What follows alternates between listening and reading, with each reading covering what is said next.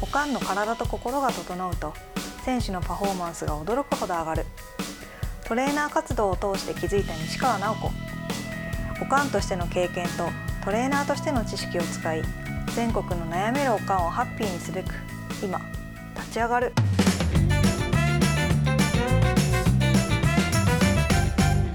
こんにちは。こんにちは。今日もよろしくお願いします。お願いします。ちょっと前の話になっちゃうんですけど、はい。えー年末に誕生日を迎えられたということで。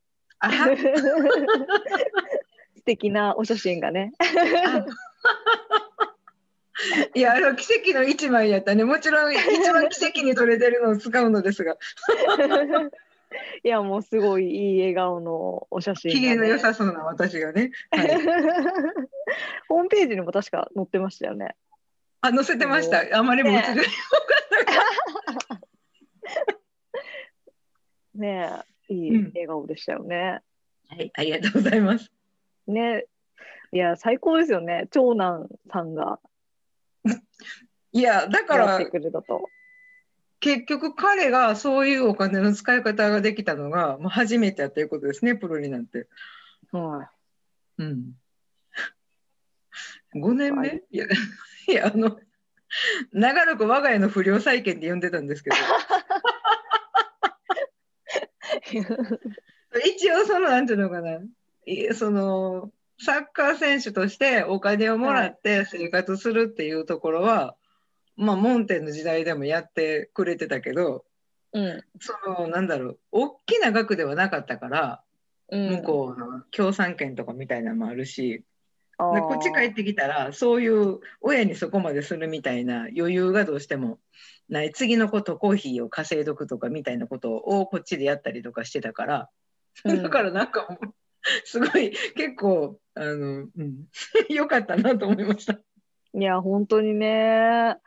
ね一応なんですか？長男さんのねプロフィールを簡単に、どこの国でああ私のあ今今 今あ えっとプロフィール。プロフィールはあなんかでもねウィキペディアがあって誰が作ってくれたんか知らんけど、えー、すごい。びっくりしました。どちら様ありがとうと思って。思ってえー、と今は、えーとね、シンガポールのプレミアリーグで、はい。えーとタンジョンパーガユナイテッドっていうチームなんですが、去年からそこでプレーしてます。でその前は、あーと大学出た時にモンテネグロでチームと契約できて、はい。モンテで3つチーム渡り歩いたんかな。へえで、ちょっとこう、あの、エージェントのうん不本意な、あの、ほにゃららで、かわいそうなことになって、いや、ほほんまに、あんまり 大きな声で語れないけど、まあ多分うちの長男に限らず、そういうことは、あの、セルビアの一部でやってる人とかでもそういうことがあったと、つい最近聞いたから、あるあるなんやろうけど、で、長男はだから1年半ね、ウィズアウトっていうのを所属なしって、今の香川の状態ですね。香川と自分の子供を一緒に語るっていうこのずうずうしさ。そうそう、だからあの契約ってやっぱすごい難しくって、はい。その要要市場っていう言い方テレビとかでや、ね見たことあると思うけど、あの移籍市場っていうマーケットが空いてる時じゃないと、うん。あのそのその国その国でまたちょびっとずつずれるんだけど夏とこう冬っていうのシーズンが終わった今も移籍市場空いてる時かな、うんはいがあってそこに間に合えへんかったらうまくタイミングが合わなかったら、条件とかねがうん。うまくいかないみたいなのがあってだから1年半ウィズアウトがあったけど、あのーウズベキスタンじゃあキルギスか。キルギス行った時 いろんなとこ行ってるでしょ。キすルギス行った後にキルギス。そう、そこで知り合ったあのウズベキスタン人のエージェントがうんはい。いろんなまた東南アジアの知り合いに紹介してくれてで、うん。今そのイン、えーじゃああれは今どこや？シンガポールか。で、うん。縁があって取ってもらったみたいな、へってえ感じですね。だから1年半自分で、まあ、どっかいろんなチームを頼って練習するしかなかったから、うん。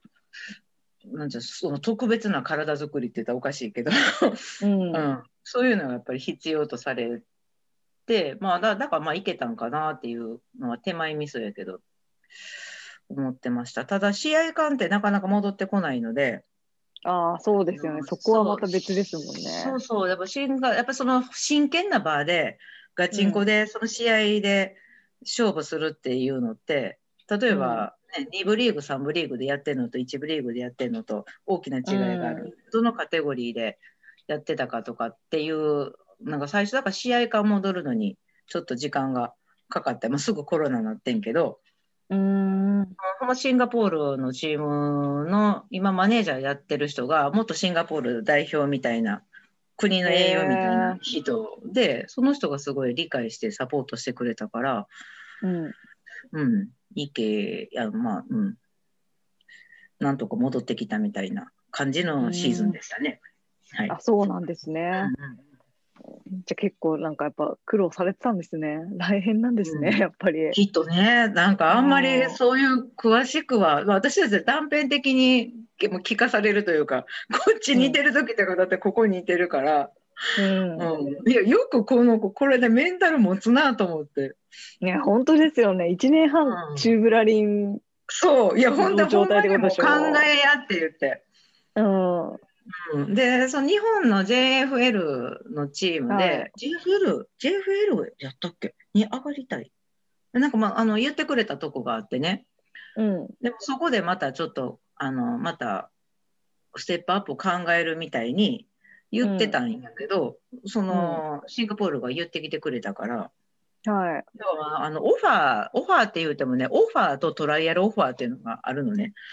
トライアルはだからどうですかって言ってきてで向こう実力を見せてじゃあ契約しましょうかっていうのがトライアルオファーでオファーはうん。もう来てくださいって、はい。じゃあ行くよみたいな感じのやつで、一応オファーやったんやけどでもやっぱり実際は見られたって言ってました、うん。えー、あ、そうなんだ。そりゃそうやわなって言ってました。だって俺が雇う方やったら絶対見たいもんで そうですよね。だってあの、し試合の実績ないですもんね。その、そうそう、映像だけあの作って選手ってあの海外とかでやってる人は、自分ではい。その、自分のプレー集を作ってシーズンごとに出してあげてる、まあ、それがだからうんと取る側にしたらそれが評価する基準というかあこの選手、このうちのポジションでこういう人欲しい。あとあのあれだね。そのお金の問題とか。うん。で、うん、そういう縁ででしたね。はい。うん。契約できたのが。で、でもあそこ。はい。契約更新？更新。ああ、そうそうそう。だから、なんやろうな、その、チームがね、すごいひどい負け方で終わったから、あ、そうオー。ナーがもう全部一新しろって言って、えさささささみたいな感じで、一新されるメンバーに入っててもおかしくなかったんやけど、そのさっき言ったコーチの人とか、あの、ゼネラルマネージャーとか、スタッフの人がすごい押してくれて、ー、えー、なんとか残れるようになったって、そう。だから、あの、LINE にね、あれ書いてたけど、うん。あの評価された基準っていうのが、例えばコミュニケーション力とかって、英語力みたいに思うかもしれへんけど、うん。やっぱりいろんな国に行って、最初にこう、人と打ち解ける、自分をオープンにして、国の違う人たちにこう外外国人選手やから、外国人選手としての求められるものとでもう現地の人ととかいかにこうコミュニケーション取れるかみたいなのってすごい大事みたいで、うん。最初はやっぱりあの日本人って特に閉じてしまうから、ねえ、それが苦手だって言いますよね。うん。うんそうそうそう言葉の壁以上にそっちが最初分かれへんかって苦労したらしいけどそういうのとか、あとはあれか怪我しない。うん。うん。あとはどのポジションもできる。うん。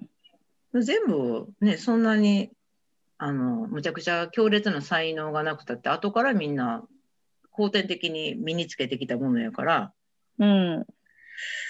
うん。なんか私的には、ああ、よかったなってむっちゃ思いました。なんか身を結んだというか。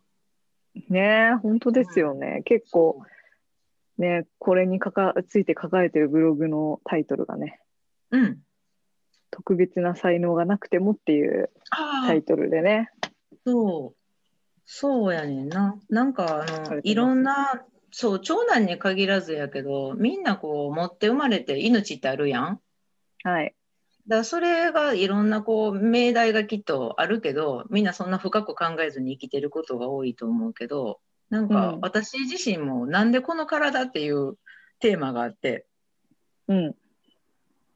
そんなにこうスムーズにいかない体の持ち主やから私もうーんそう多分長男もそうやったしまあそれはね足遅いよりはちょっと早い方に入るとかぐらいやけど、まあ、背も低いし、こうね身にああこれがあったらよかったのになって思うものがすごくたくさんあったんやけど、うん。うん。でも身長高い選手に身長高いあそのあそそっちの要素で張り合ったって絶対無理やしでどういうところでこう伸ばしていけるんやろうみたいな模索してきてのそういう評価やったからうん。やっぱ怪我しないとかいうのも普通に大学の時とかはしてたからあ、そうなんですね。大学の時は本当に膝の内側側副靭帯でよくあるああいうのもやったしそっから足首に来たしなんか放火試金言うてなんか爪にばい菌入って腫れてできひんとかなんかそういうこういやほんまチャンス巡ってきた時に自分とこの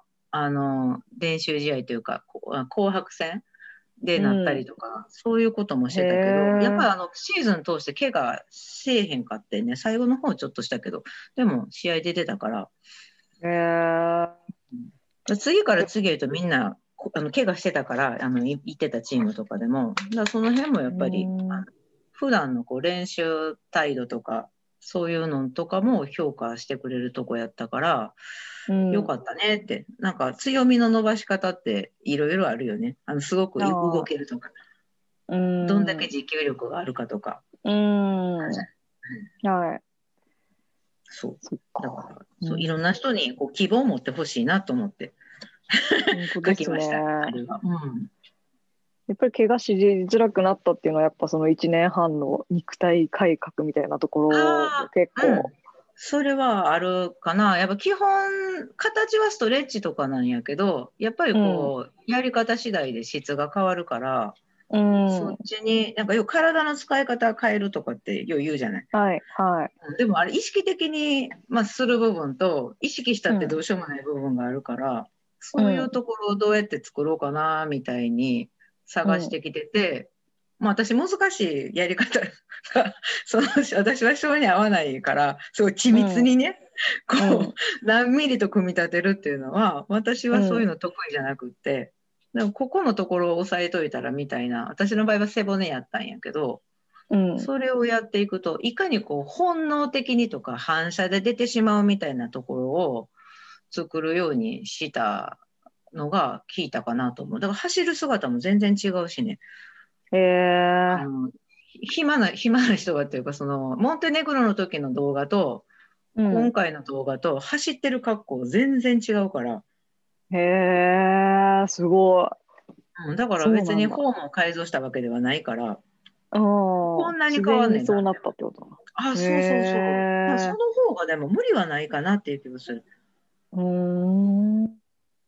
なるほどね。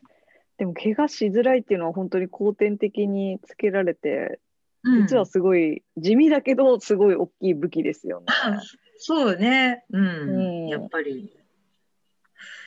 うん、そう、うん、それはそうやな。ね うん。そこでつかめるチャンスとか結構ありますもんね。そうそう、結局その、怪我しない体とかっていうのは、無駄な動きがなかったりうんするのとつながるから、それがまあ持久力のアップにもつながるし、うん。うん。なんか、サッカーとかって特に90分フルで出たら、もうはいあの、スタップアンドゴーって止まる走る止まる走るのすごい、うんバスケとかでもそうやけど、すごいしんどいスポーツじゃない。はい。うん、マラマラソンとはまた違うしんどさがあるというか。うん。ななんかそういう、こう、力みたいなのは、誰だってつけれるから、うん。みんなやればいいのになって。そうですね。うん、そうそうそうそう。はい。うはんい。ね、そんな体作りをね、うんプログラムでやってらっしゃるのが西川さんですよね。まゆこありがとう。いつも売り込んでくれて。うん、ね、もうそうです。ねうん、なんかなんでこの体っていうのがテーマなんだよ私の。うーん。うんなんかこううまくいかない体やったからこそなんかこう伝えられることがあるというかそれを解消したら。もともとできてる人にいらんやんって思うんですよね。なるほど。じゃあ、なんかちょっとコンプレックスある感じの方に、やっぱ結構おすすめって感じですかね。うん、なんかこう頑張ってるけどなんかいまいち精が出てないなっていう人よくいてるじゃない。そうですね。うん、怪我やっぱりしてしまったとかああいうのってなんか目の目の付けどころを変えると解消できるかなと思ったりうん。してます。なるほど。思ったりっていうかそれは確信やねんけど。うん、もう確信なということなんで、はい、ご興味ある方は、エピソードのね、詳細欄に URL が貼ってありますので、そちらから見てください。はい。ということで、今日はありがとうございました。ありがとうございました。